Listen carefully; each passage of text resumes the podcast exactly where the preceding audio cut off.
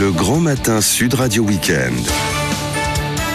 Le débat de la semaine. Euh, C'est l'heure du débat de la semaine et on a avec nous aujourd'hui François Asselineau, candidat à la présidentielle de l'UPR. Bonjour. Bonjour. Bienvenue sur Sud Radio. On fait par ordre alphabétique. Nicolas Orsois, professeur d'économie en université. Bonjour. Bonjour. Bienvenue sur Sud Radio et Laurence Taillade, présidente du Parti républicain solidariste. Bonjour. Bonjour. Bienvenue sur Sud Radio. Galanterie oblige. On va commencer avec vous, Laurence Taillade.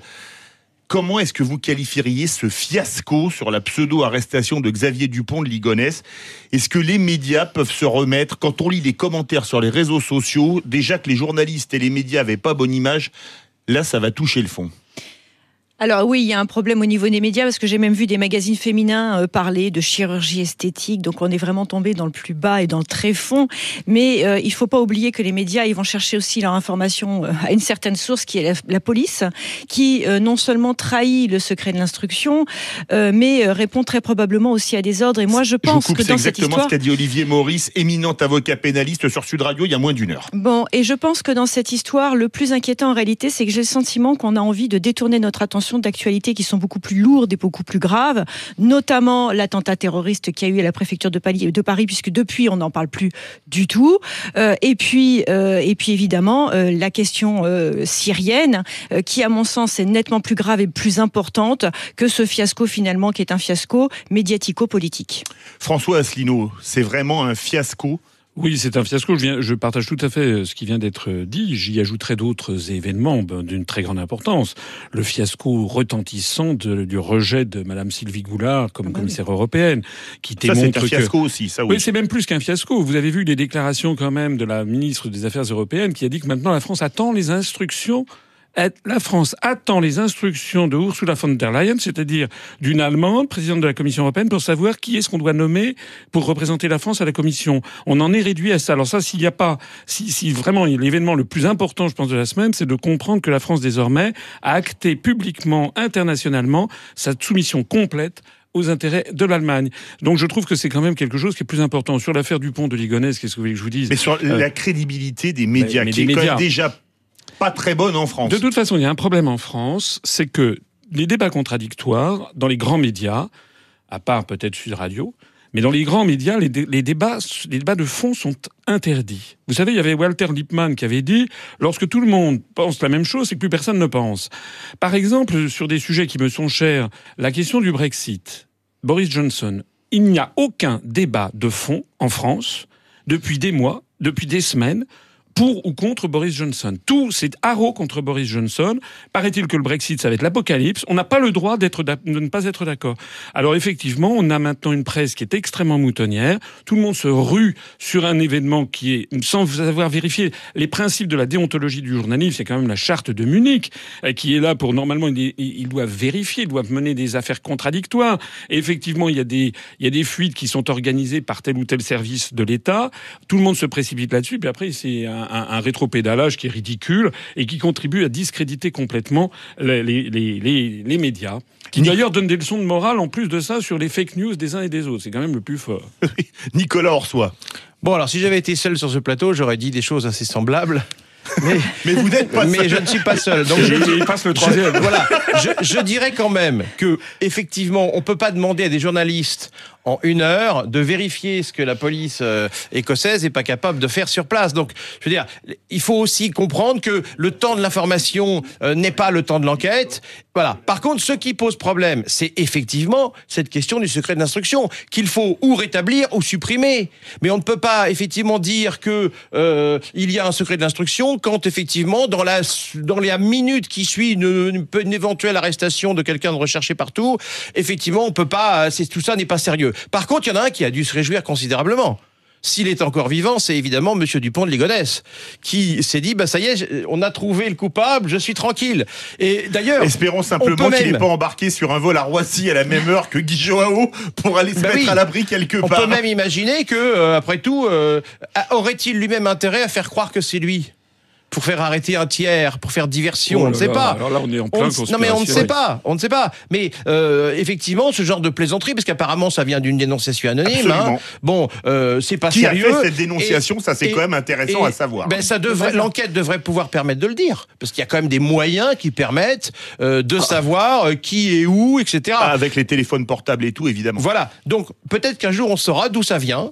Mais effectivement, un, il faut reposer la question du secret d'instruction. Deux, il faut reposer la question. Il n'est pas normal, en effet, que des gens, euh, des autorités communiquent euh, avec la presse alors qu'elles n'ont pas eu vérification des informations. Donc tout ça, évidemment, est extrêmement regrettable. Laurence Taillade. Bah, en réalité, ce qui est amusant là-dedans, c'est euh, de constater que euh, le fameux appel d'Emmanuel Macron à la vigilance, finalement, euh, démontre toutes ses limites, puisque là, c'est par justement une dénonciation qu'on a retrouvé un faux Monsieur Ligonès. Donc, en réalité, euh, ce n'est pas, euh, je pense, euh, au Pékin moyen d'aller faire la justice, mais bien la police de faire son travail. Vous êtes bien Sud Radio, il est 9h13. On va changer un peu de sujet parce qu'on a beaucoup parlé de Xavier Dupont de Ligonnès.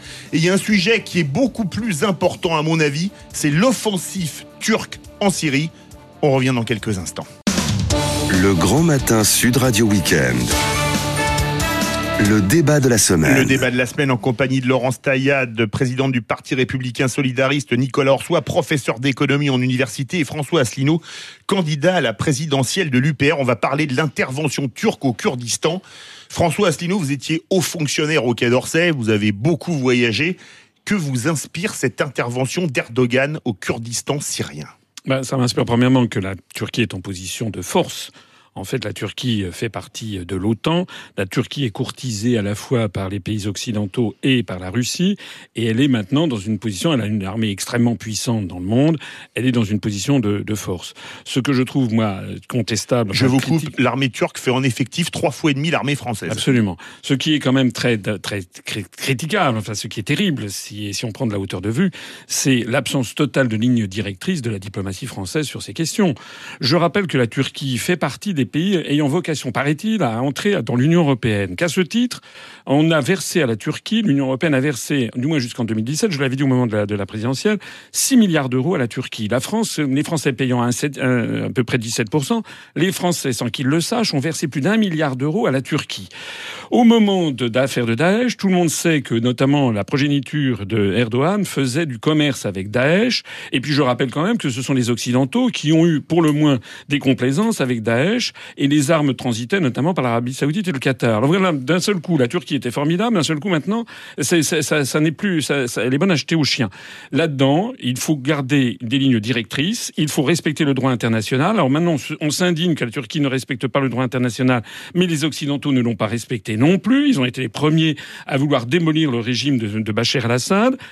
Je rappelle au passage que les Occidentaux se sont fait une spécialité depuis maintenant un certain nombre d'années d'essayer de démolir tous les régimes laïques du monde arabe. Pour Alors c'est certes le Ba- Bachar el-Assad, Kadhafi, Saddam Hussein. N'étaient pas des grands démocrates. Mais le roi d'Arabie Saoudite et l'émir du Qatar et le roi du Bahreïn, ce sont des grands démocrates? Non. En revanche, l'Arabie Saoudite, c'est pas moi qui le dis, c'est Mohamed Ben Sultan, le- le- le prince héritier. Il est allé il y a un an aux États-Unis. Il a expliqué à qui voulait l'entendre que c'était les États-Unis qui soutenaient à bout de bras, tout le monde le sait, le régime wahhabite, mais surtout que ce sont les États-Unis qui ont demandé à l'Arabie Saoudite de financer un peu partout, et y compris d'ailleurs dans les mosquées en France, euh, avec le Qatar, des, des éléments qui sont des éléments terroristes et fondamentalistes. Donc l'Occident ne peut pas vouloir à la fois une chose et son contraire.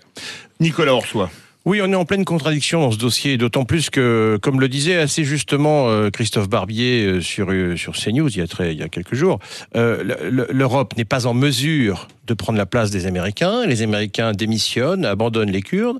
Ce serait naturellement à l'Europe qui, qui ne fait que s'occuper du détail et pas de l'essentiel. Hein. L'Europe s'intéresse à la hauteur des, des extincteurs dans les restaurants, mais ne s'intéresse pas euh, à ces questions majeures de défense européenne. Si l'Europe était euh, une affaire euh, bien menée, on aurait une armée européenne, on aurait une puissance d'intervention efficace, rapide, dirigée par un comité restreint de chefs d'État, et effectivement, on serait en mesure de, de faire notre job de maintien de l'ordre dans cette zone. Mais effectivement, on n'en est pas capable. On n'est pas capable parce que ça fait 40 ans qu'on est, qu'on fait, qu'on est dans le détail et pas dans l'essentiel. L'essentiel c'est quoi? C'est évidemment la sécurité de tous, c'est les frontières, c'est l'économie aussi, mais c'est pas uniquement à la hauteur des, euh, des extincteurs. Et une vraie Europe, moi je suis pour l'Europe, mais cette Europe dont tout le monde rêve, c'est-à-dire une véritable Europe unie, capable d'intervenir partout, c'est-à-dire en gros... Euh, en gros, ce qui en gros, ce qui n'arrivera jamais. Comme disent les Chinois, c'est dormir toute sa vie que de croire à ses rêves. Laurence Taillade, l'intervention turque au, au Kurdistan pardon, syrien. Alors il y a plusieurs choses. D'abord, il faut savoir quand même que Erdogan a reçu, reçu l'aval de Moscou comme de Téhéran. Donc euh, dans cette histoire-là, finalement, il se sent euh, très fort. Et effectivement, notre diplomatie est dans l'incapacité la plus totale euh, d'interdire ou en tout cas de faire arrêter ce processus macabre. D'ailleurs, il faut rappeler que les Kurdes sont nos alliés.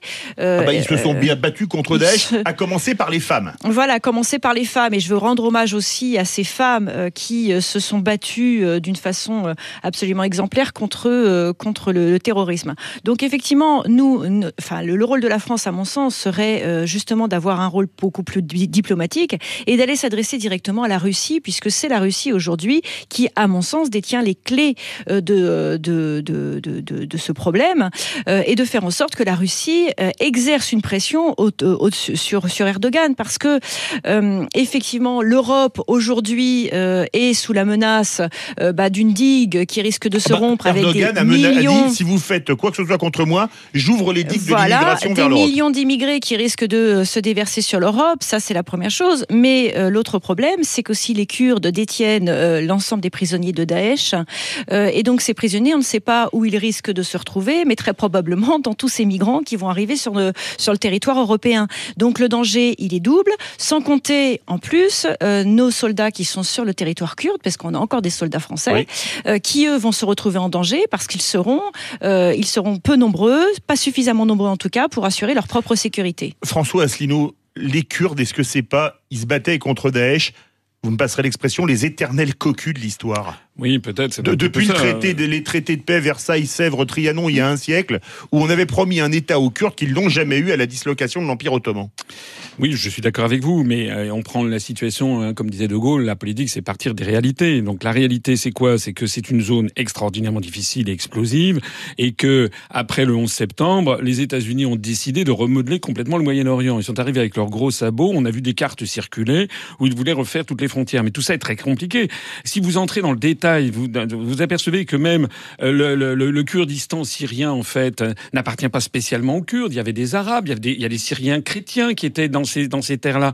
Donc en fait, c'est une, c'est une mosaïque de population. Les choses sont très compliquées. À mon avis, je pense que les Kurdes auraient plutôt intérêt à s'entendre avec la Syrie. Et surtout, il n'aurait jamais fallu, dès le début, commencer à démolir, et j'y reviens, des régimes laïques du monde arabe. Parce que je sais que, euh, Laurence, vous êtes à la tête d'un mouvement, d'un mouvement laïque, vous avez raison de l'être. Mais ce que devrait faire la France et l'Occident de façon générale, c'est de faciliter un islam moderne, moderniste. Et on peut trouver dans le Coran, notamment le verset 256 de la sourate euh, Al-Baqarah, on peut trouver des, des moyens qui fondent le début d'une laïcité. Je rappelle que les régimes bases du monde arabe s'inspiraient directement de la laïcité à la française, y compris d'ailleurs la Turquie de, de euh, Atatürk. Et maintenant, la France, sous la, sous la tutelle de l'OTAN et des États-Unis, favorise au contraire les régimes les plus rétrogrades du monde arabe et empêche l'apparition d'un islam qui serait un islam compatible avec le XXIe siècle. Nicolas Orsois, vous avez peur de l'ouverture des digues de l'immigration par Erdogan? Comme tout le monde. Et puis en effet, euh, maintenant, est-ce que les États-Unis ont intérêt à ce que tout se passe bien en Europe? Est-ce que les États-Unis ont intérêt à ce qu'il n'y ait pas un jour une grande guerre civile en Europe? Est-ce que les États-Unis ont intérêt à ce que la paix règne en Europe et que les gens puissent prospérer tranquillement et être puissants? Économiquement Moi, je ne sais pas. C'est une question qu'il faut poser. Peut-être que, oui, mais bah, les, États-Unis n'ont euh, malheureusement pas besoin, euh, pas besoin euh, de déstabilisation externe pour nous nous affaiblir économiquement, puisque de toute façon on est très très fort avec la façon dont on a constitué l'Union européenne, qui n'est qu'une union de concurrence interne économique, sans aucune norme ni sociale ni aucune démocratie. Donc le jour où on aura une Europe démocratique, sociale, qui impose des normes internes, on pourra en plus avoir une dynamique sur l'ensemble du monde, sur la façon notamment de gérer le salariat et l'humain. Donc euh, pour moi, euh, les États-Unis n'ont pas besoin de ce type de déstabilisation. Mais ce qui est vrai, c'est que la France, je le répète, a un vrai rôle diplomatique à jouer, notamment dans le rôle des, de- dans le dans la position des Kurdes euh, et dans la reconnaissance d'une forme de Kurdistan qui pourrait être un Kurdistan de la paix. Et euh, d'ailleurs, si on est dans une déstabilisation du monde arabe, je rappelle que les premiers responsables, ce sont aussi les Français et les Américains qui ont déstabilisé le régime iranien et qui ont installé un certain Khomeini C'était en euh, 79. en 79.